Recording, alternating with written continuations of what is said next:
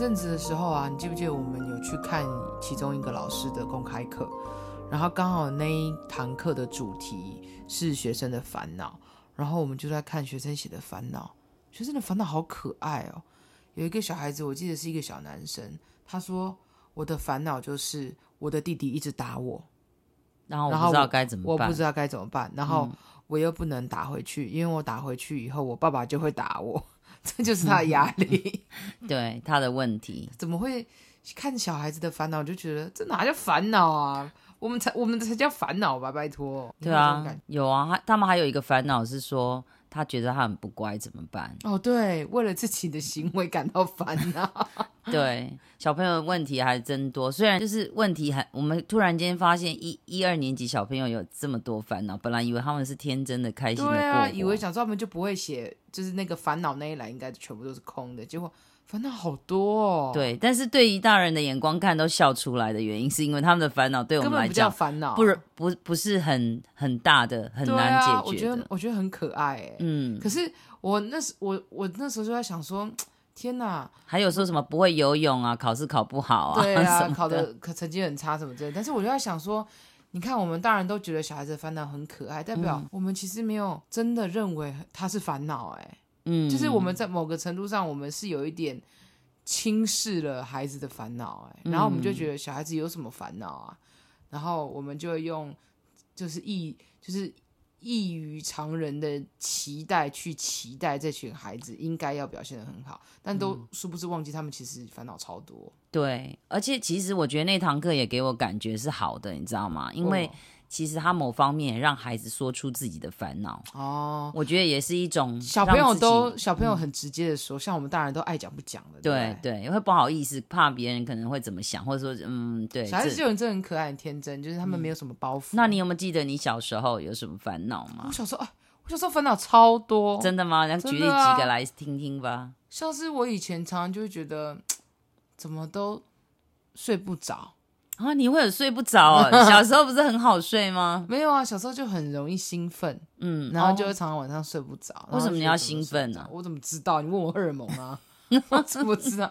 那要不然就是兴奋，不是说隔一天要户外教学啊，或什么的，我每天都很兴奋，我每天都睡不着。你就很想上学啊？就是没有，就是会很亢奋，就睡前会常常。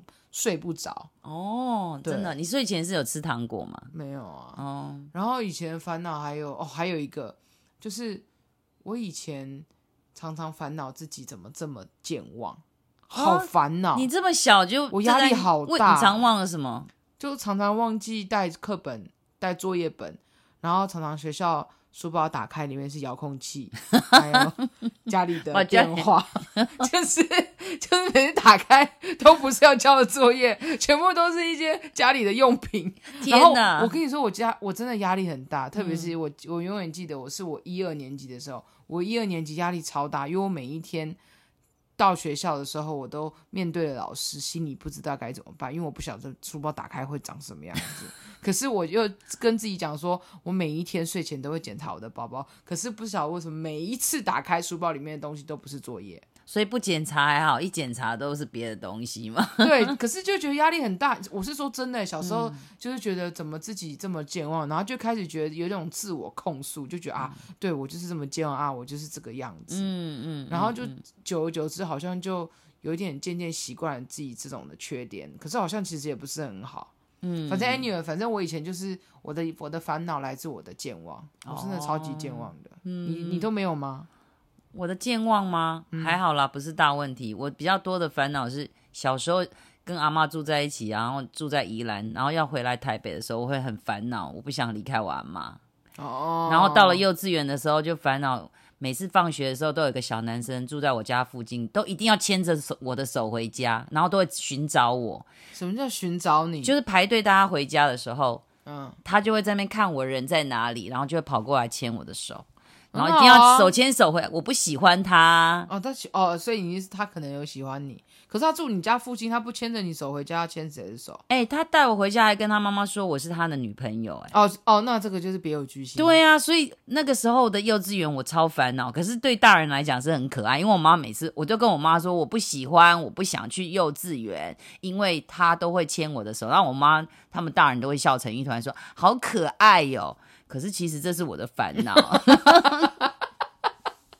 天哪，请听众们，如果你现在已经为人父母，好好正，好好重视你孩子跟你说的每一句话。其实，所以我看到二年级的小朋友写这些烦恼的时候，我我倒觉得虽然可爱，可是我都会提醒我自己曾经有过的经验。嗯，大人觉得可爱或是还好啦，可是对我们来讲，那时候是真的很大痛。你看到我现在这个年纪还记得。对，但是也不是说，但我这边要就是稍微平衡一下，也不是说爸妈就要这样搅局，然后把搅。搅成一滩浑水，就是不是说你就好像要很严肃的处理，但是、就是、或是要做什么事情，对对对，但就是听听他们说，呃、听听对对对，就是其实你的陪伴会让孩子在在他们面对到一些压力的时候，有一些出口出口可以抒发、嗯，除非说那个那个问题是真的亟待解决，但是大部分小孩的问题跟爸爸妈妈。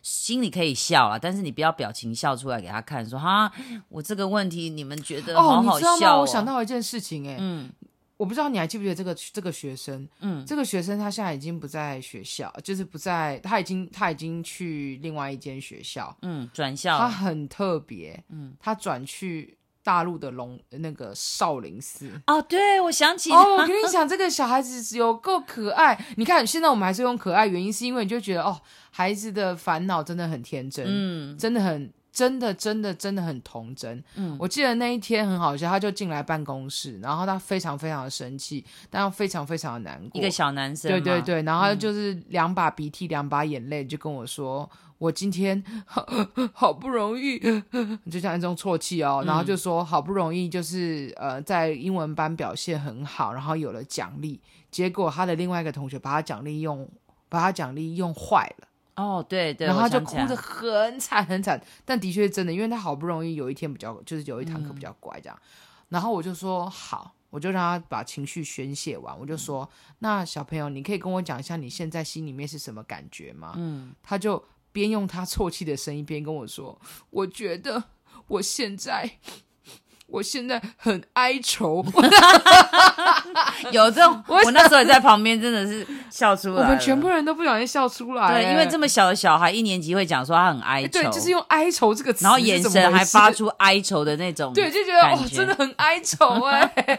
因为我对我们来说啊，不就就是一个奖励用坏啊，就是就是觉得小朋友小朋友的。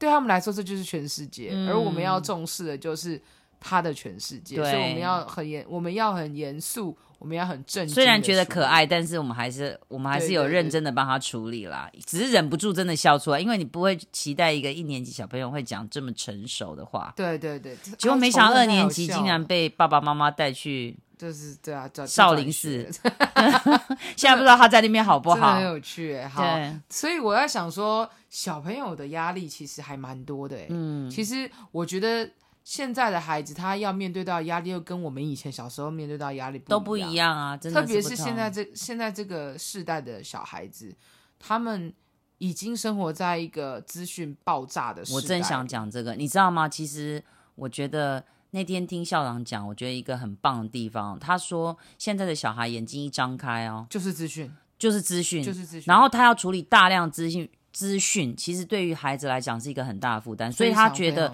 进到教室的时候，老师应该提供给孩子一个单纯、安静跟舒适的环境，真的，让他们可以沉淀，否则他们会 overload。对，我觉我觉得这刚好跟以前的我们完全相反。是，以前就是没有太多外在刺激，所以进到教室里，有时候老师就会变成马戏团里的小丑，嗯、不断抛球给大家，不断在教室里面刺激我们，用各种的，不论是教材还是教案，或者是甚甚至是教具。嗯、老师其实到老师其实，在教室里面，他有一个最重要的目的，就是引起学生的学习动机，嗯，要刺激学生的感官。对，可是现在的孩子。他们可能刺激太多了，所以很多的时候你会，我常常常听到老师或者家长说啊，现在小孩子啊，抗抗压性太低啦，然后受挫力很低。之前我们讨论过有一个叫做草莓族，你记不记得？哦呀，所以真的需要父母的一个陪伴跟注意了。对，所以我觉得我们也可以大概整理出一些孩子，当他们遇到压力会有哪一些生理上的症状，嗯，或者是现象。嗯、对，第一个很第一个，我觉得蛮明显就是肚子痛。哦，小朋友会融融。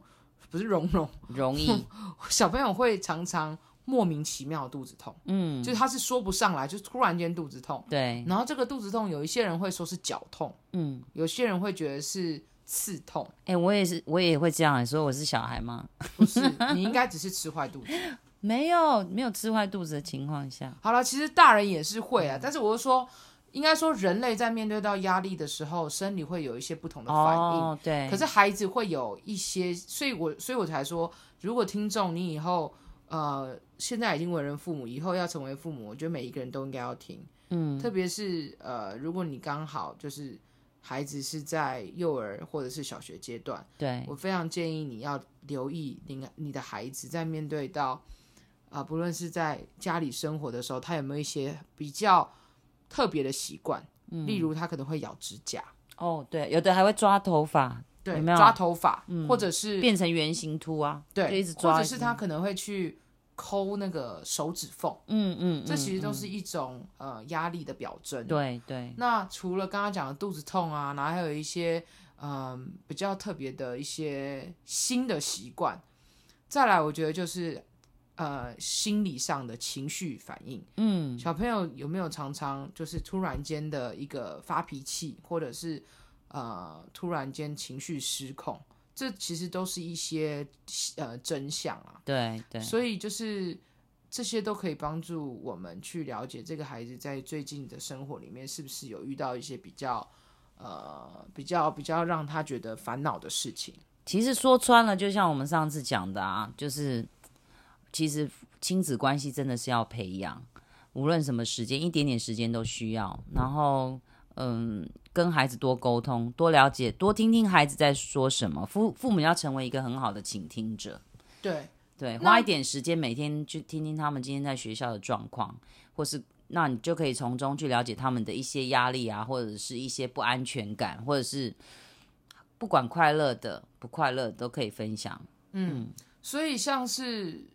呃，身为老师或者是身为父母，在面对到孩子会有一些压力的表征的时候，其实我们有一些可以呃解决或者是舒缓嗯的的的方式。我觉得第一个很重要的事情是需要跟不论是学生还是孩子之间的正向关系要非常的呃非常的稳定。也就是说，你能够带给他安全感这件事情。很重要，非常重要。嗯，因为如果他在你的面前感受到安全感，他可以在你的面前表达他心里面最真实的情绪。嗯，而当他情绪能够有宣泄的管道的时候，其实他压力也就随着释放出来。嗯嗯，嗯。所以第一个，我觉得对我来说是一种安全感啦。那第二个是，我觉得是很重要的一个观念，就是真的要养成。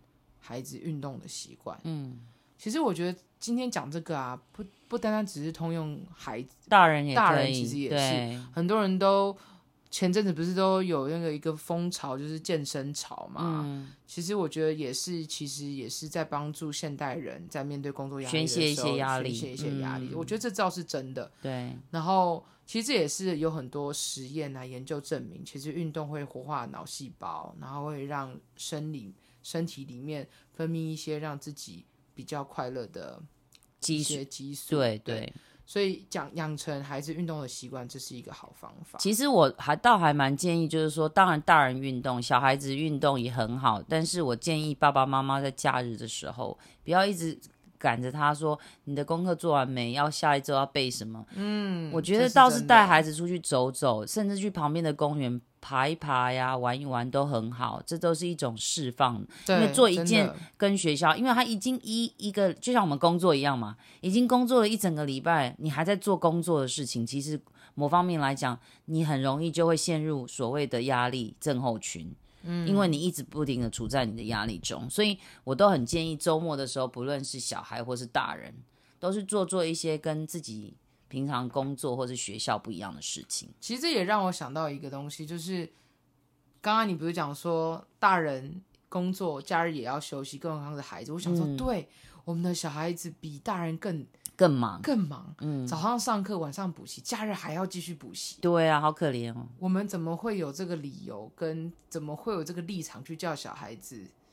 就是我们怎么可以有这个立场叫他们继续努力加油呢？嗯，我觉得这当然只是玩笑话，但我觉得其实在背后有一个更重要、更重要的一个观念。我希望让听众们跟自己都能够作为一个提醒，就是其实一个好的压力的释放。是需要循环的，也就是说，它需要成为一个习惯。嗯，也就是说呢，这不是只是今天好，我们出去打个球，你的孩子压力就会释放，不是只有打一次球是就可以解决的。就像我们讲的仪式，它要一段时间去养成。对，就是它是一个需要被建立的习惯。嗯，而孩子在这个习惯的过程当中，他就知道哦，好，就像你刚刚讲打球，我喜欢上打球。嗯打球会让我有期待，因为我打完球我很开心。嗯，所以这个真的是需要呃爸爸妈妈一起努力，嗯、然后在学校的时候，老师也会呃适当的给予一些正面的回馈。所以我觉得这个是